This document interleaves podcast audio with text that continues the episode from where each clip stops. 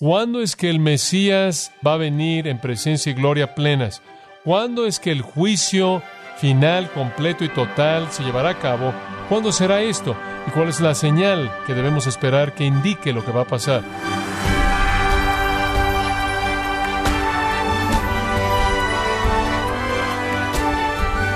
Gracias por acompañarnos en este su programa Gracias a vosotros con el pastor John MacArthur. Conforme usted aprende acerca de los eventos escatológicos que tomarán lugar cuando Jesús venga, usted quizás se pregunte, ¿cómo pueden estas verdades futuras ayudarme hoy a caminar con Dios? Bueno, a continuación John MacArthur nos muestra cómo la expectativa de la venida de Cristo es un aliciente tremendo para santificar nuestras vidas. Esto es parte de la serie Jesús viene, aquí en gracia a vosotros. Todo mundo tiene curiosidad por el futuro, digo, es obvio, todos nosotros lo somos. Por una u otra razón nos gustaría ver hacia adelante, nos gustaría saber lo que no conocemos. Los judíos del día de Jesús no eran diferentes, querían conocer también el futuro y tenían sus razones. Digo, estaban cansados de ser oprimidos, estaban cansados de estar bajo el pulgar de alguna nación que los controlaba. También anhelan ver la venida de su Mesías, porque saben que cuando Mesías venga, Él va a hacer que todo esté bien, Él va a derrocar a los opresores, Él va a arreglar lo que tiene que ser arreglado, va a establecer de nuevo el reino en Israel y las cosas van a ser como Dios prometió que deberían ser y serán. Y entonces están llenos de expectativa escatológica, estaban cansados de toda la dificultad. Ahora, lo que lo trae al punto medular aquí es el versículo 38-39 del capítulo 23. Permítame tan solo ver eso por un minuto con usted. Jesús acaba de terminar un día entero en el templo y la mayor parte del tiempo discutiendo con los líderes religiosos. No hubo mucho argumento. Ellos dijeron algo y él los cayó. Él respondió sus preguntas con respuestas que los condenaban y les dio parábolas que los condenaban. Pero él acaba de estar en una confrontación con estos líderes religiosos. Se acabó. Ya ha terminado con un pronunciamiento de juicio sobre ellos. Versículo 38. Vuestra casa os es dejada. Y después él dice en el versículo 39, desde aquí no me veréis hasta que digáis, bendito es el que viene en el nombre del Señor. Él dice, el juicio viene sobre ustedes y después me volverán a ver cuando venga en el nombre del Señor. Ahora, Él viene en el nombre del Señor. Le dije la última vez, es un título mesiánico. Así es exactamente como reconocieron a Jesús cuando Él entró a la ciudad en la entrada triunfal. Entonces Él les dice, ahora sigue esto. Los discípulos están escuchando esto. Y Él está dando su último sermón público a los judíos y Él dice, miren, su casa se queda desierta. Y la próxima vez que me vean, estaré viniendo en mi gloria. Eso es lo que le está diciendo. ¿Cómo es que los discípulos oyeron eso? Oh, hemos pasado por la tribulación. El Elías ha venido. El Mesías está aquí. El siguiente acontecimiento es la destrucción de las naciones enemigas. Y después, la renovación o la purificación de Jerusalén. Y después, la congregación para el reino. Entonces, cuando ellos lo oyen decir, voy a renovar su casa y después voy a venir, realmente piensan que está siguiendo la agenda. Y ellos esperan que suceda ahí, claro, la destrucción de las naciones que van a pelear contra él. Ahora recuerde, él pronunció su juicio final sobre la nación de Israel, pero él motivó en el pensamiento de los discípulos todos estos pensamientos acerca de que aquí estamos es el momento y la pregunta se presenta en el versículo 3. Dinos, ¿cuándo serán estas cosas? ¿Y cuál será la señal de tu venida y el fin del siglo? Como puede ver, ellos son colocados en ese molde y ellos están pensando, aquí está, hombres, ¿cuándo va a ser? Usted sabe implícito en la palabra cuándo, ¿es hoy o mañana o va a ser el próximo martes quizás? ¿Y cuál es lo que lo dispara? ¿Cuál es la señal? Digo, ¿cuál es el primer indicador que nos muestra que aquí estamos? Hemos llegado al fin del siglo. Entonces, como puede ver, aquí es en donde están en su mente conforme llegamos al capítulo 24. Y leamos los primeros dos versículos. Cuando Jesús salió del templo y se iba, se acercaron sus discípulos para mostrarle el templo. Respondiendo él, les dijo, ¿Veis todo esto? De cierto os digo que no quedará aquí piedra sobre piedra, que no sea derribada. Ahora, están saliendo del templo, ¿verdad? Él acaba de decir, vuestra casa será dejada desierta. No mi casa, él solía llamarla así. No la casa de mi padre, él solía llamarla así. Ahora es su casa porque Dios se fue. Icabod. Es correcto, Icabod. La Ezequiel, capítulo 9, versículo 3, capítulo 10, versículo 4, capítulo 11, versículo 23. Vea cómo la gloria de Dios se va. E Icabod. Dios no está ahí, no es la casa del Padre, no es mi casa, es su casa. La palabra desierta, Eremes. Abandonada a la ruina es lo que significa. Abandonada a la ruina. Este lugar está en abandono. Dios ha partido, está maldecido, dedicado a la ruina. Y ustedes no me volverán a ver hasta que venga en gloria mesiánica plena. Hombre, lo ven entonces, pero conforme se van, tienen una pregunta muy dura que los está molestando. Como puede ver, ellos son hombres comunes y corrientes del campo y ven este templo enorme y es más que un edificio, está rodeado por un muro, está en la parte de arriba de un monte. No sé si usted ha estado ahí, necesita entender. El templo estaba en la parte de arriba del monte y estaba ahí. Ahí hay un área enorme, plana. Y en ese monte había un gran muro que lo rodeaba. Y dentro de ese muro habían varios edificios y eran parte del área del templo.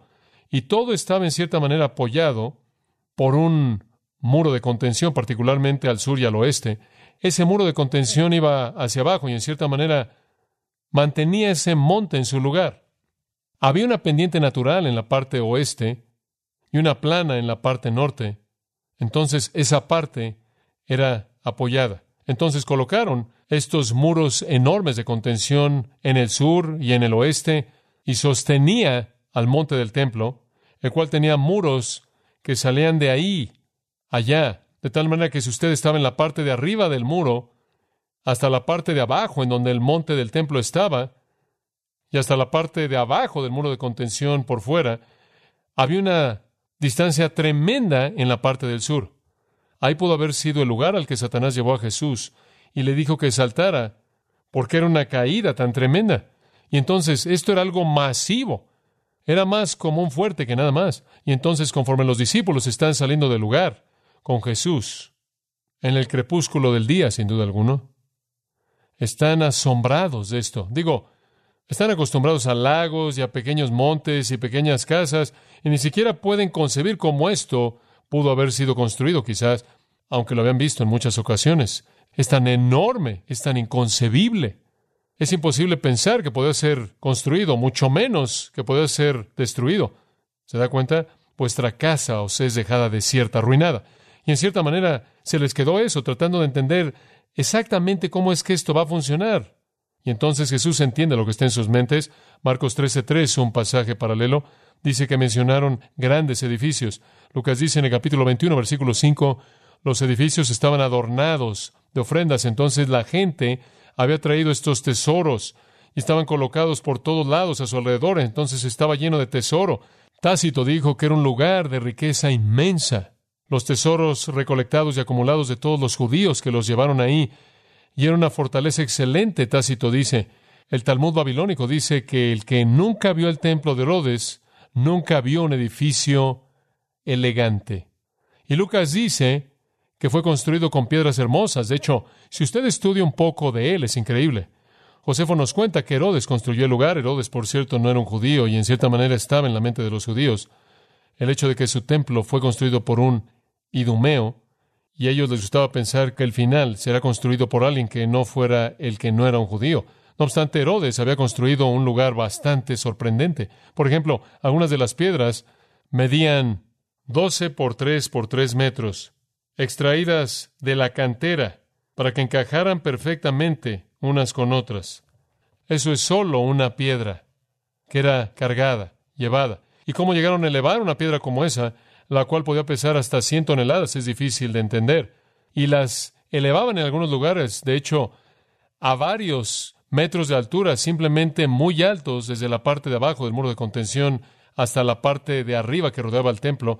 Fue un proyecto enorme. Algunas de las piedras llegaban a medir hasta 24 metros de longitud, una sola piedra cortada y cargada. Y los discípulos están saliendo y viendo esto y diciendo, ¿cómo es que esto va a ser derribado? ¿Y cómo es que este lugar tan ocupado, el centro de toda la vida, va a quedar desierto y abandonado a la ruina? ¿Cómo es que puede eso llegar a pasar? ¿Cómo es que esto puede ser? Entonces están dejando el templo, en cierta manera, rascándose la cabeza acerca de cómo esto va a quedar desierto. Pero su escatología les dice que así va a ser. Y va a haber un templo descrito por Ezequiel en el capítulo 40 al 48. Probablemente están pensando en eso. Simplemente no saben cómo es que esto puede pasar. Y entonces en el versículo 2 él dice, vean todas esas cosas. Vean todos esos edificios. Él lee sus mentes. Él sabe exactamente lo que están pensando se acercaron a él y le dijeron, mira todas esas cosas, mira todos esos edificios, todas esas piedras. Y ni siquiera llegan a la pregunta, él dice, sí, véanlos. Y después escuchen esto. De cierto os digo, que no quedará aquí una piedra sobre otra que no sea derribada. Ahora ustedes simplemente puede ver cómo quedan boquiabiertos. Digo, ni siquiera entienden cómo las subieron, mucho menos cómo las pueden bajar. Es enorme. Digo, he estado ahí, a los pies del muro occidental en donde los cuales son piedras del templo de Herodes. He estado en la esquina suroeste, en donde usted tiene estas piedras angulares del templo de Herodes, y han estado ahí desde el tiempo de Cristo, y no parece que pueda haber algo que las pueda mover. Ahora usted dice, bueno, ¿acaso eso no contradice esto? No, en absoluto, porque esas son las piedras que detienen el muro de contención. Esas no son las piedras del templo o el muro que lo rodea son las piedras del muro de contención que contienen el monte ahí. Y si fueran quitadas, usted sabe, el monte se caería. Pero Jesús simplemente dijo aquí que las piedras en ese lugar van a ser quitadas y no se va a quedar una sobre otra. Y eso es exactamente lo que pasó. Y usted lee Josefo de nuevo.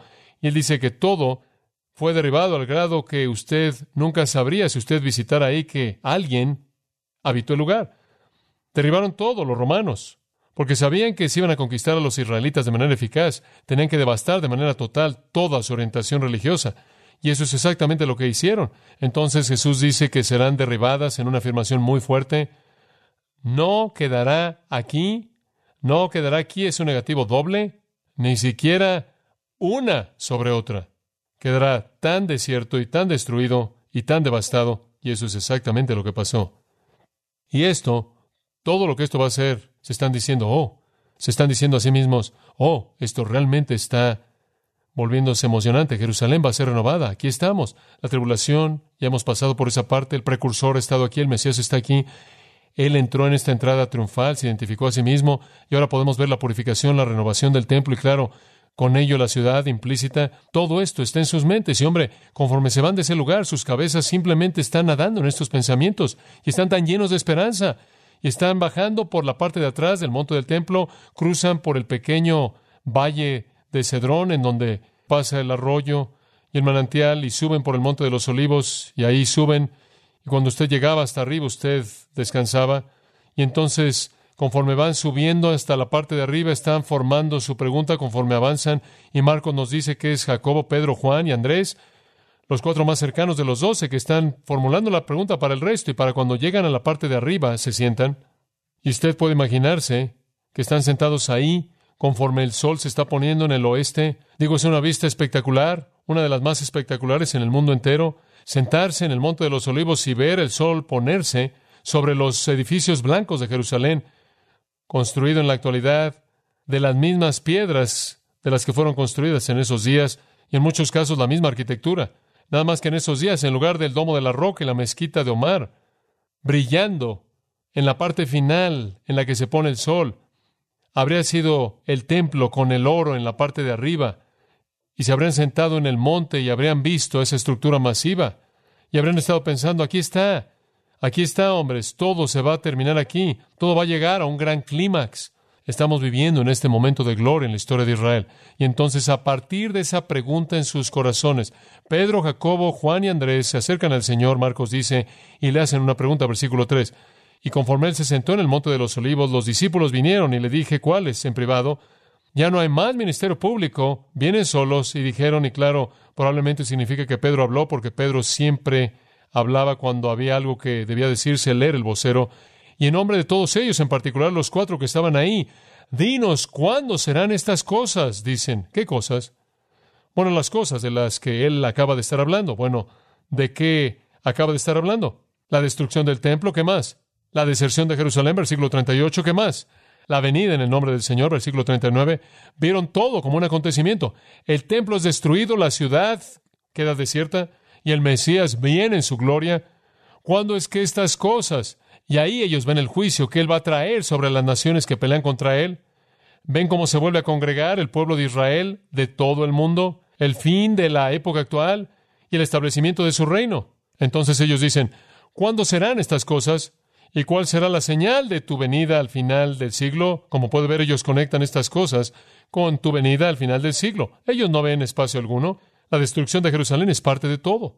Entonces ellos simplemente, esto es lo más emocionados que han estado, creo yo, en todo el ministerio de Cristo. Digo, ¿cómo se sentiría usted si pensara que está viviendo en la llegada del reino de Jesucristo en cualquier momento y Él estuviera sentado ahí diciéndole que Él va a destruir el templo, va a dejar la ciudad desierta, y la próxima vez que usted lo ve, Él vendrá en gloria, viniendo en el nombre del Señor. Hombre, estaban emocionados.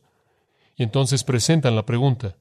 Y la pregunta es, ¿cuándo y qué? ¿Cuál es la señal? Digo, ¿cómo sabemos que va a suceder? Danos el indicador. Algo tiene que pasar primero. ¿Qué es? ¿Oscuridad? ¿Una luz brillante? ¿Qué es? ¿Un ángel? ¿Una trompeta? ¿Qué es? ¿Y cuándo es? Y estaban realmente emocionados y con gran expectativa. Y sabe una cosa, esto, créanlo o no, esto siguió después de la resurrección. ¿Ha leído Hechos 1 últimamente? Después de la resurrección, ellos dijeron cuando preguntaron, se reunieron con Jesús, le dijeron, Señor, ¿restaurarás el reino de Israel en este tiempo? Este es el momento, ¿no es cierto? Digo, todavía están preguntando eso. Y la resurrección no terminó eso, simplemente lo incrementó. Digo, cuando Él murió, quedaron sin esperanza. ¿Quedaron sin esperanza cuando murió? Oh, ¿Por qué? Por la esperanza que tenían. ¿Lo ve? Y cuando Él fue clavado en una cruz, eso simplemente despedazó todo. E instantáneamente quedaron sin esperanza. Y cuando Él salió de la tumba, hombre, las luces volvieron a encenderse y dijeron, ¿es este el tiempo? ¿Es este el tiempo? ¿Es ahora? ¿Es ahora? Porque vivían de manera incesante en la expectativa de que era el tiempo y el reino estaba por venir. En Lucas 19, inclusive antes de este acontecimiento, Versículo 11. Y conforme oyeron estas cosas, él añadió y habló una parábola, porque él estaba cerca de Jerusalén y porque ellos pensaban que el reino de Dios aparecería inmediatamente. Ahí está Lucas 19:11. Pensaban que el reino de Dios aparecería inmediatamente. Ahora, eso simplemente era saliendo de Jericó, camino a Jerusalén. Vivían en esa expectativa todo el tiempo. Y este tipo de palabras de nuestro Señor simplemente incrementaron eso. Entonces ahora usted entiende. Entramos al capítulo 24 y ¿qué están pensando? En este momento es el reino, en este momento es la segunda venida, en este momento es el juicio, en este momento es el establecimiento del reino eterno de la gloria del Mesías. En este momento va a suceder. El punto de este sermón es decirles esto. Hombres, no es en este momento. Ese es el punto. Ahora usted entiende Mateo 24 25. No es en este momento. Están equivocados. Ese es el propósito. Hmm. Ahora regresa al versículo 3, simplemente un par de cosas para concluir. Quiero presentarle la palabra venida. ¿Qué están preguntando cuando dicen, ¿cuál es la señal de tu venida? Dice usted, bueno, ¿están hablando de la segunda venida? No, no es así. Como puede ver, ellos ni siquiera creían en una segunda venida como tal. No veían distinción alguna. No veían alguna primera venida, después un periodo largo, segunda venida. Ellos vieron, ¡fum!, todo sucede. ¿Por qué? Porque así es como el Antiguo Testamento lo bosquejó. Digo, así sucedía desde el punto de vista del profeta del Antiguo Testamento. El profeta del Antiguo Testamento vio hacia adelante y comprimió todos los factores de tiempo y simplemente vio al Mesías venir, estableciendo su reino y todo eso. No vieron el espacio grande, como dije, esa es la razón por la que es llamado un misterio. Entonces ellos lo veían como un todo, en un momento. Entonces no están hablando aquí de una segunda venida. ¿De qué están hablando? Bueno, cuando usted ve la palabra venir, es la palabra parusia. Viene de dos palabras griegas para, y el verbo ser significa alrededor. Estar presente. La mejor manera de traducirlo podría ser, ¿y cuál será la señal de tu presencia plena de que tú estés aquí? No es tanto la idea que expresa venida, tanto como que expresa una presencia permanente. La palabra parus es usada cuatro veces en este capítulo, versículo 3, versículo 27, 37 y 39, y después, habiendo sido usada por Jesús, se vuelve una palabra clave, usada por los escritores del Nuevo Testamento. Es usada por Santiago, es usada por Pedro y es usada por Juan, se vuelve un término técnico para la llegada de Jesucristo, para establecer su reino, su segunda venida, su venida en gloria. Pero ellos simplemente están diciendo, ¿cuándo vas a llegar en tu presencia plena? ¿Cuándo vas a estar aquí en tu revelación mesiánica plena? ¿Cuándo vas a estar aquí para hacer todo lo que esperamos que seas? Tu venida. En otras palabras, el punto es que no tiene que irse Él y regresar, porque el punto de la palabra no es la venida en sí, es la presencia. Entonces están diciendo, ¿cuándo vas a entrar en la plenitud de tu presencia mesiánica? Esa es la idea. Y, dicen ellos, ¿cuál será la señal de esto y del fin del siglo? Y quiero cerrar al ver esa frase. ¿Qué frase? El fin del siglo. Esa es una frase muy, muy clara. Sunteleia tu aionios. Es usada cinco veces en Mateo esa misma frase. El fin del siglo, el fin del siglo, el fin del siglo. Y la palabra sunteleia significa el fin completo, el fin pleno, el fin final. Tele significa fin. Sunteleia, compuesto teleia, significa el fin completo. Entonces, ¿cuál es el fin determinante final de la época del hombre, del día del hombre? Es usada también no solo en este versículo, sino en Mateo 28, 20, cuando Jesús promete que tenemos autoridad y vamos a ser discípulos. Y después él dice, aquí yo estoy con vosotros, ¿qué? Hasta el fin del siglo, hasta el fin del siglo. Hasta el fin completo estaré con ustedes, pero tres veces más y quiero que las vean. Mateo 13, véalas de cerca, muy importante. Mateo 13, versículo 39. La parábola del trigo y la cizaña, la mitad del versículo dice, la cosecha es el fin del siglo. El fin del siglo entonces es el tiempo de la cosecha de Dios, Jesús dice, y los que cosechan son los ángeles, la cizaña es recogida y quemada en el fuego, así será en el fin del siglo. Y es usada de nuevo dos veces en esa parábola. Es el tiempo cuando Dios sale, congrega el trigo y la cizaña la separa.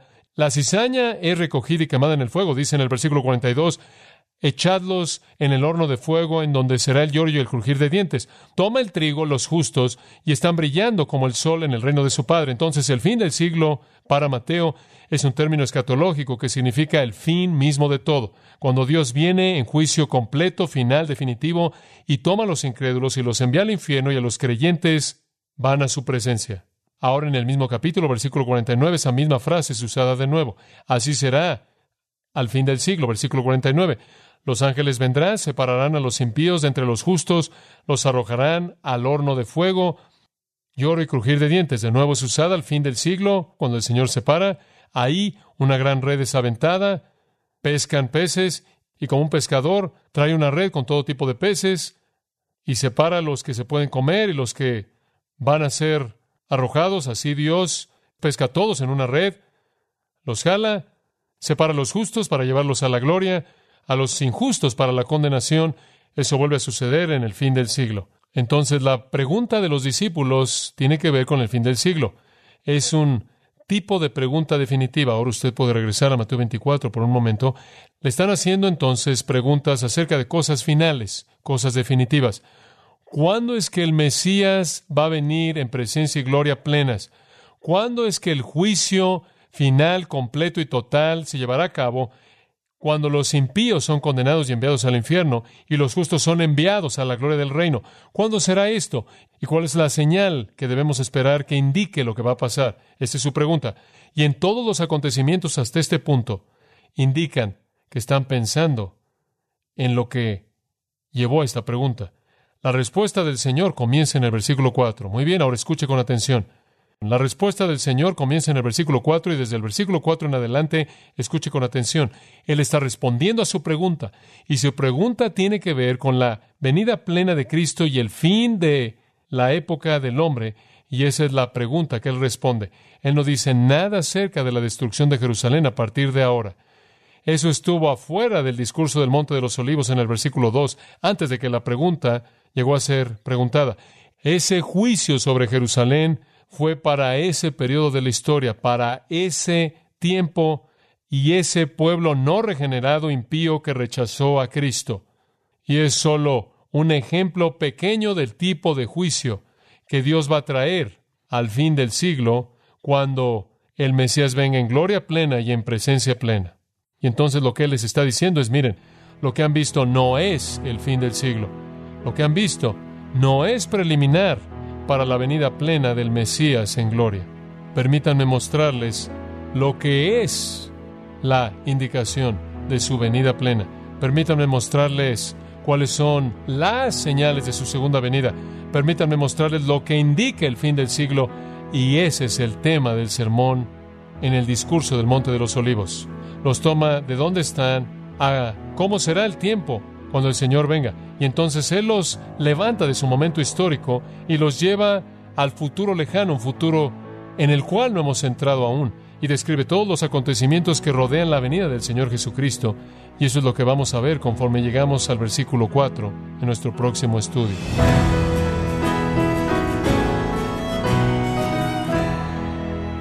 Ha sido John MacArthur mostrándonos que si bien la destrucción de Jerusalén fue un juicio para este periodo de la historia y para un pueblo no regenerado e impío, el cual rechazó a Cristo, al mismo tiempo representa un pequeño ejemplo del tipo de juicio que Dios ejecutará al final de los tiempos, cuando el Mesías venga en su gloria. Estamos en la serie Jesús viene aquí en gracia a vosotros. Y quiero recordarle, estimado oyente, que tenemos a su disposición el libro La Segunda Venida, escrito por John MacArthur, en donde nos ayuda a anhelar la segunda venida del Señor al presentarnos textos bíblicos clave y el discurso escatológico de Cristo en el Monte de los Olivos. Puede adquirirlo en nuestra página en gracia.org o en su librería cristiana más cercana. Y también le comento que puede descargar todos los sermones de esta serie Jesús viene, así como todos aquellos que he escuchado en días, semanas o meses anteriores, animándole también a leer artículos cristianos relevantes en nuestra sección de blogs en gracia.org. Si tiene alguna pregunta o desea conocer más de nuestro ministerio, como son todos los libros del pastor John MacArthur en español, o los sermones en CD que también usted puede adquirir, escríbanos y por favor mencione la estación de radio por medio de la cual usted nos escucha en gracia a vosotros. Es importante conocer no solo el país y ciudad de donde usted nos escucha, sino también la radio. Para quienes contactan nuestro ministerio por primera vez, pueden solicitar una copia del mensaje de promoción sin costo alguno, un mensaje por oyente únicamente. Si usted vive en los Estados Unidos o Puerto Rico, escríbanos a Gracia Vosotros, P.O. Box 4000, Panorama City, California 91412. O puede escribirnos a través del siguiente correo electrónico radio arroba le damos las gracias por su tiempo y sintonía en nombre del pastor John MacArthur y del personal. Y le comento que estamos orando para que Dios continúe extendiendo su gracia en usted mientras nos acompañe en la próxima edición para continuar desatando la verdad de Dios un versículo a la vez, aquí en gracia a vosotros.